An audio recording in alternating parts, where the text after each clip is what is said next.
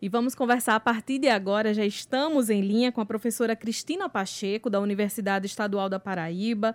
Ela que é professora da graduação e também da pós-graduação em Relações Internacionais da instituição, especialista né, vai falar para a gente sobre essa situação do Afeganistão. O Petrônio comentou no início do programa, o comentário inicial dele foi falando sobre esse retorno do, do, do Talibã, a questão da saída né, dos embaixadores é, norte-americanos lá do Afeganistão. Professora, qual é, a, já lhe dando a boa, boa tarde e agradecendo a sua participação conosco, qual é a visão geral, a prime o primeiro impacto que a senhora teve ao acompanhar, depois de 20 anos, essa retomada do poder e os principais reflexos, assim, os primeiros reflexos que podem, que podem acontecer já imediatamente?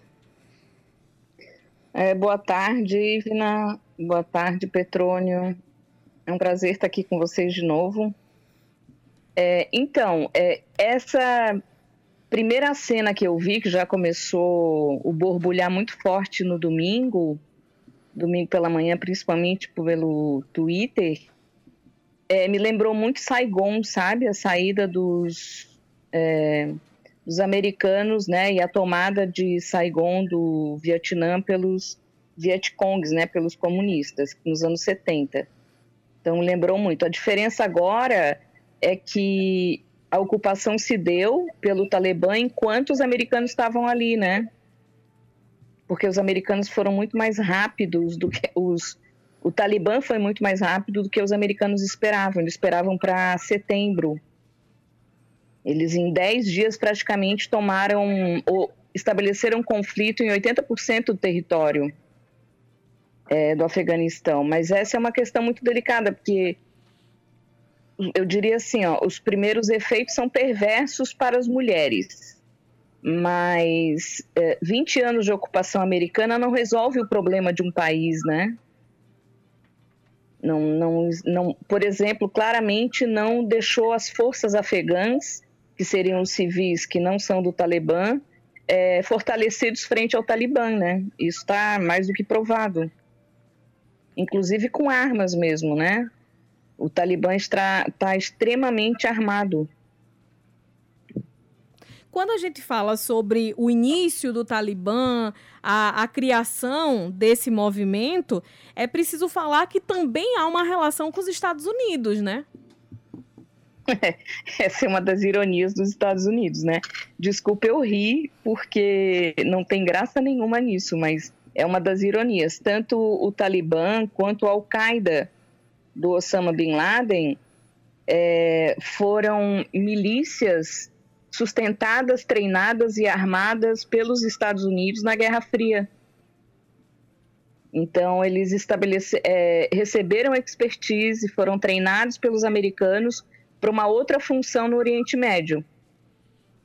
E aí se qualificaram e fizeram efetivamente o que queriam depois, né? O Talibã, no caso dos anos 90, ele toma o, é, o Afeganistão nos anos 80 e ele tem uma linha bem. são muçulmanos, mas de uma linha extremamente radical, é, extremamente conservadora, que entende que o papel das mulheres é ficar em casa, usar burca, tem toda uma filosofia por trás, e aí é enquadrado como terrorista, né? Mas a ironia é essa: eles começaram como. Uh, milícias sustentadas, patrocinadas e treinadas pelos Estados Unidos. Osama Bin Laden também. Ô, professora, boa tarde, tudo bem com a senhora? Boa tarde, Petrônio, prazer. Igualmente. Professora, é, alguns portais de notícia aqui do nosso país já trazem, por exemplo, que o Talibã estaria disposto, está disposto a tomar uma nova rota, ser um Talibã diferente daquele que é, comandou o Afeganistão durante cinco anos. Por exemplo, o porta-voz do, do grupo extremista é, deu uma entrevista a uma emissora de TV sem burca, é, foi entrevistado por uma mulher, eles concederam é, que pudessem ser entrevistados por uma mulher, coisa que outro tempo é, era incabível para eles, mas eles falam em anistia geral, eles querem que as mulheres é, vão às ruas, eles querem passar uma nova imagem. Mas a comunidade internacional não está muito, muito crente nisso, não. Como é que a senhora vê essa possível mudança? Ou o que eles querem passar de mudança? É, então, essa é uma possibilidade bem pequena, pelo menos a, as informações que a gente tem dos especialistas na área, a literatura que eu leio, ninguém aponta esse sentido, né? A questão também que eu acho que é importante ressaltar é que o Donald Trump fez um acordo em fevereiro do ano passado, no qual ele prometeu sair até maio desse ano. E teoricamente a gente não. A gente, ó, desculpa eu. teoricamente os Estados Unidos não cumpriram esse acordo, né? Então também tem que lidar com isso. Agora, por, por isso assim que eu acho que o Talibã veio tão sedento, sabe? Porque nós já estamos em agosto e isso não ocorreu ainda. Mas... Agora, acreditar que é um novo Talibã, eu acho que só esperando para ver, viu? Dentro... Porque, inclusive, é, já tem dados né, de que as mulheres já estão saindo das escolas, já estão se afastando das escolas, também tem esse registro. Então, não sei como será isso dentro desse acordo firmado pelo ex-presidente norte-americano para a retirada das tropas norte-americanas lá do Afeganistão, o que estava previsto para uma continuidade no governo afegão?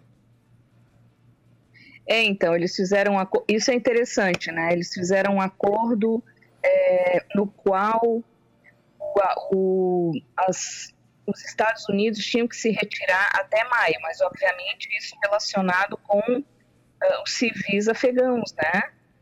Não necessariamente um acordo com o Talibã, mas foi o Talibã também estava presente, foi em Doha, tá? Foi um pacto negociado entre os, porque os civis afegãos obviamente trabalham junto com os Estados Unidos, né? E, e a para o Talibã, eu não me recordo agora quais seriam os ganhos. O que eu acho curioso é que de alguma forma, o Talibã tem conseguido se armar muito nesses últimos 12 meses. E aí eu fico me indagando como, né? Tem vários registros, inclusive o New York Times mostra detalhadamente uh, várias fotos do Talibã, porque eles mesmos divulgam na internet um armamento pesado. Eles tomaram grande parte uh, nos conflitos que eles estabeleceram por exemplo, é, helicópteros dos, é, da Força Afegã, aviões, Hammers e armas.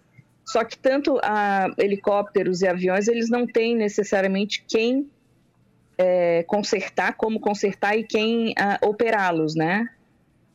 É, só que eu acho que isso deve ter também uma ajuda de outros, de terceiros, sabe, nessa questão. Mas é, teria que ver, assim.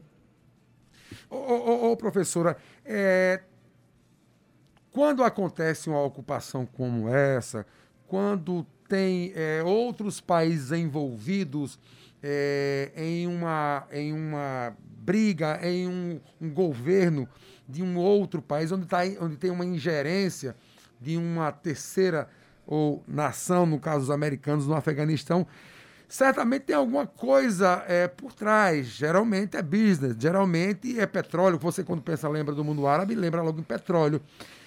O que é que o Afeganistão tem de interessante para que os americanos passassem lá duas décadas, é, assim, investindo é, belicamente, investindo em ser humano? Né? Ser humano, eu falo o soldado que estava lá.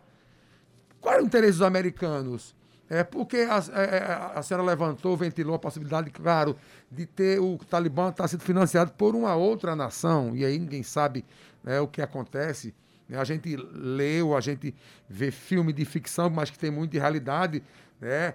É, russos envolvidos em espionagem, chineses envolvidos em espionagem, enfim, a, a própria Inglaterra, alguns outros países da, da Europa mas o, qual o interesse do Afeganistão? Porque, assim, a grosso modo, pelo menos para mim, por exemplo, que não sou especialista no assunto, não vivo me debruçando sobre o assunto, mas eu percebo que é um país pobre. É. Hoje eu vi as imagens das crianças lá, me partiu o coração. A, probe a pobreza extrema. Então, Petrônio, é, o que, que acontece? É uma região estratégica. Eu começaria perguntando onde não é interesse dos Estados Unidos.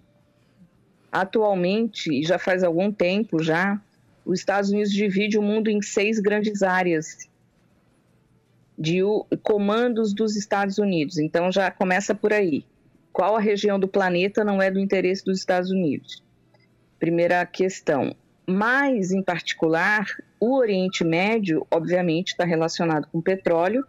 Então, se nós olharmos as tropas americanas, elas estão praticamente em todo o Oriente Médio, desde Emirados Árabes Unidos, uh, Bahrein, é, entende? É vários estados ali, a Arábia Saudita, que é um grande apoiador dos Estados Unidos, e outros países ali da região.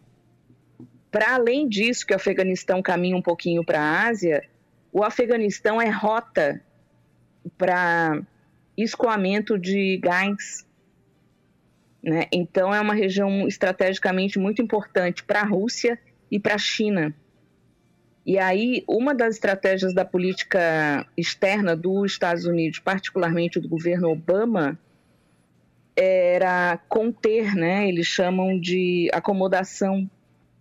Era de acomodar os interesses com os inimigos, né? Então, por exemplo, em vez de enfrentar a China, é, você acomoda os seus interesses e, e cria obstáculos sutis com a China. Esse é um possível obstáculo. Primeira coisa. Mas antes disso, por que, que eles ocuparam, né? Por causa do 11 de setembro. Então, o fato Afeganistão começa com 11 de setembro.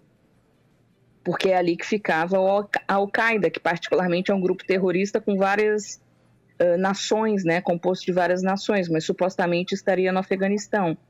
E eu não sei se vocês se lembram, mas quando Osama foi capturado e morto em maio de 2011 ele estava no Paquistão, na divisa com o Afeganistão.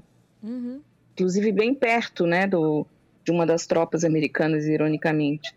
Então, assim, é, é uma região extremamente estratégica, de uma maneira geral, para os Estados Unidos, porque o mundo é, né? Isso não tem como negar.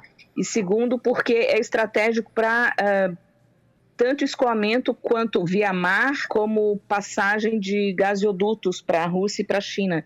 Então, isso também é interessante para os Estados Unidos, porque Rússia e China são, um, vamos por, colocar aqui entre aspas, inimigos diretos, né? Que não são bem inimigos, eles têm vários acordos de cooperação, mas são inimigos diretos do próprio Estados Unidos. Então, é uma região estratégica em todo nesse sentido. E aí, só desculpe adicionar mais uma coisa: estar em guerra é importante para os Estados Unidos porque fomenta o emprego e a indústria bélica nos Estados Unidos. Então, a paz, Isso também é importante falar. A paz não interessa para os norte-americanos. Eu quero puxar para um lado, professora, é, o Talibã tem como marca, quando governava o, o Afeganistão, a violência extrema contra civis, a, já havia fome, já, enfim, a violência muito grande contra mulheres e contra crianças, né? A senhora falou já sobre a parte deles serem extremamente conservadores na, na, vestimenta e nas mulheres não poderem estudar. A gente lembra do caso da Malala, que levou um tiro na cabeça por insistir em estudar, mesmo quando não podia, né? E ela tornou-se um símbolo mundial por conta dessa resistência dá para a gente perceber já nesse momento que voltará a esse período? E ontem as imagens que, que, enfim, foram televisionadas de pessoas caindo de um avião em movimento, tentando se agarrar, avião que cabia 100 passageiros sair com centenas de pessoas. Essas pessoas eram civis que apoiavam a estada norte-americana lá no país, né? É, então, eu acho, eu achei muito interessante, Ivina, não, com, como o Petrone colocou, né? Tem um grupo que está falando que o Talibã está propondo ser mais suave, digamos, ser o novo Talibã. A gente, digamos assim, a comunidade internacional não acredita. Ele vai ter que mostrar isso, né? O que a gente espera é essa questão que tu fala. Mas se nós olharmos ontem, assim, aquelas cenas tristes, né? Muito tristes, assim, as pessoas desesperadas, enfim, entrando de qualquer jeito uns aviões, até se segurando, né? Imagina, na fuselagem, uma coisa assim muito triste. Ali é desespero, né? Ali é desespero. Mas o que eu achei interessante, é... que eu gostaria de falar, é que eu, eu não percebi tanto mulheres naquele grupo, né? Claro que a gente vê de uma maneira muito rápida, assim, mas a gente não percebe tanto mulheres pelo menos na, nos vídeos que eu mexi, eu consegui identificar mais homens, supondo que as mulheres estariam de burca, claro, né? Aquela burca completamente tapada. É, e aí eu fiquei pensando, se eu não consigo identificá-las, onde que elas estão, né? Pois é. Elas estão no espaço privado. No avião tem uma foto no New York Times que mostra dentro do avião da Força da Força Aérea Americana, que era um cargueiro enorme, né? Eram 600 pessoas. Entre os diplomatas e o corpo diplomático americano e os afegãos que trabalhavam no corpo diplomático. Imagina, 600 pessoas. Estavam praticamente em pé voando. Era uma situação bem crítica mesmo, né? Ô, professora, ontem no, no, no pronunciamento do presidente Biden, ele prometeu usar força caso é, a retaliação da, da, da saída de norte-americanos e de civis que apoiavam o governo americano nessa época em que os Estados Unidos estavam lá no Afeganistão, ameaça com força. A senhora acha que, é, que isso é possível ou não? E uma outra questão, voltando lá à minha primeira é, pergunta sobre se esse novo Talibã poderia estar surgindo.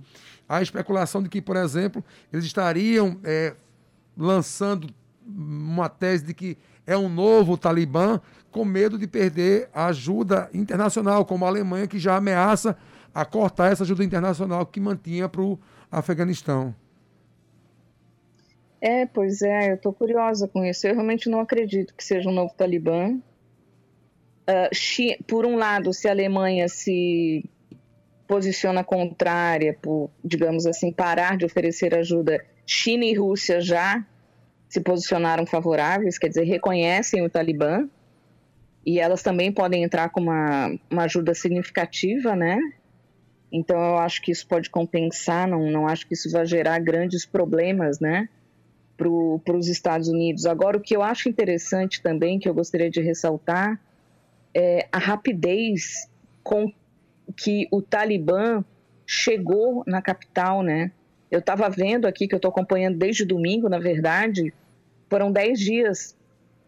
E a avaliação, em 10 dias eles chegaram à capital. E a avaliação dos Estados Unidos é que levaria 30 dias. Como é que eles podem ter se equivocado tanto, né? É uma, uma inteligência boa... tão sofisticada como eles têm. É uma boa pergunta. Eu li uma, uma matéria ontem falando sobre isso, a surpresa norte-americana com a chegada rápida dos talibãs. Então, assim, eu também fiquei achando como o cálculo pode ser tão equivocado. Será que foi surpresa mesmo? Será que não tem um outro interesse por trás? E aí, quando a senhora fala que os Estados Unidos lucram com a guerra, lucram com essa, com essa esse descompasso que vai retirar muitas vidas também. Então, realmente, acho que já explica um tanto do que está acontecendo e da perspectiva daqui em diante, não dá para ser muito otimista com isso, né? É, então, por exemplo, no caso, vocês já é, citaram que, a, que o Talibã é, provocou violência, enfim, provoca mesmo, não tem nem o que falar sobre isso, principalmente contra as mulheres, mas é preciso lembrar também que os Estados Unidos um, se utilizam de mecanismos bem violentos lá e nem sempre é, de mecanismos que afetam o seu, digamos assim, o seu pessoal, né, o seu corpo militar. Tem dados, e isso é muito comum nos conflitos com americanos, que as mortes americanas até o presente momento foram de 20 anos, mais ou menos, foram de cerca de 2.400 soldados. 2.400 soldados em 20 anos. Mas, é, principalmente durante o governo Obama, os Estados Unidos, já no finalzinho do Bush, mas no Obama principalmente, eles começou a testar o uso do drone. E com isso, eles começaram a bombardear cidades e cidades, inclusive escolas e igrejas em grande parte do Afeganistão, tanto que Obama é conhecido como presidente drone. Então, se por um lado os Estados Unidos tiveram, gastaram trilhões praticamente é, armando as tropas afegãs, da força afegã, é, e morreu, perdeu 2.400 soldados seus, os afegãos perderam mais de 60 mil soldados e mais de 40 mil civis. E o Talibã mais de 50 mil. Então, se você somar aqui rapidamente, já dá 150 mil pessoas uhum. contra as 2.400 pessoas dos americanos. Então, assim, é, não é necessariamente um, um armistício, nem uma, uma, um sinal de paz ou de tranquilidade os Estados Unidos estarem lá, né? Sim. Ô, ô, ô professora, e sem falar, sem esquecer, que tudo isso em meio, não é, ou numa pandemia, é, o mundo, o Afeganistão não está numa bolha, não é verdade? Se é difícil combater, se era difícil combater, creio eu que lá a situação deve ser pior do que outros países. O Brasil, por exemplo, né, que não passa uma situação como essa, graças a Deus. Mas é, é, eu queria saber da senhora se a senhora tem conhecimento de como é que eles estão enfrentando lá a Covid, por exemplo, no meio de uma confusão louca como essa ontem. Claro, ninguém ia lembrar de, de usar, de usar máscara lá numa, numa loucura daquela. Mas o Afeganistão, o povo afegão também morre de Covid. Eu li ontem que já tinham, o Talibã já tinha mandado suspender a vacinação contra a Covid. É provável que eles sejam contra, né? Em relação ao que eles, o que eles acreditam, enfim, as premissas deles de contaminação e etc, né? Do, principalmente do daquilo que vem. Eu vou falar do Ocidente, mas embora tenha a Coronavac, mas que venha dessa lógica do Ocidente, né? Eles são muito contra o Ocidente. É, inclusive o Petrônimo com essa pergunta me fez lembrar o ataque a Carla Vilhena, né? que aconteceu em função do comentário dela. É, óbvio que eles não se preocupariam com isso. Você está com desespero de sair daquele país, imagina se você vai se preocupar com a pandemia, né? É, teria que ver os dados do Afeganistão. Como é que está a contaminação lá, né? Eu não sei como é que está. Obviamente deve estar tá alta e nos últimos 15, 20 dias deve ter piorado significativamente, né? É, o que eu fico pensando é em que medida isso não. Eu estou aqui tentando entrar enquanto converso com vocês no site da John Hopkins University, que contém dados excelentes sobre o mundo de contaminação de Covid, mas não, não consegui achar o Afeganistão ainda. É, como as mulheres talvez não sejam tão sujeitas a isso, posto que os homens é que ocupam o espaço público, mas por outro lado eles voltam para casa e podem contaminar as mulheres. Eu não sei como é que estão esses dados, eu não vi, mas eu vou tentar olhar aqui, quem sabe até o final da entrevista eu consigo alguma informação. Que expectativa a gente pode ter a partir de agora? É, a gente sabe que, ou imagina, né, de minha parte, pelo menos imagino que haverá uma no, um novo planejamento norte-americano de como ocupar esse espaço, com vistas, claro, à questão financeira. A senhora já explicou por que o Afeganistão é precioso para os Estados Unidos. E os demais países também podem ver nessa saída da tropa norte-americana uma oportunidade para tentar ocupar aquele espaço. O que dá para a gente esperar? Ou, ou, enfim, que cenário é possível? O que pode acontecer no Afeganistão a partir de agora? É, então, só deixa eu responder a questão dos dados rapidinho. Certo. Que eu localizei aqui. O Afeganistão é um país de 38 milhões de pessoas, mas aproximadamente, dados de 2019, teve 152 mil casos confirmados, é, 7 mil mortes é, e 58% da população, 0,58% da população completamente vacinada. Mas 1 milhão e 800 mil pessoas já foram, um, já receberam a primeira dose, ao menos.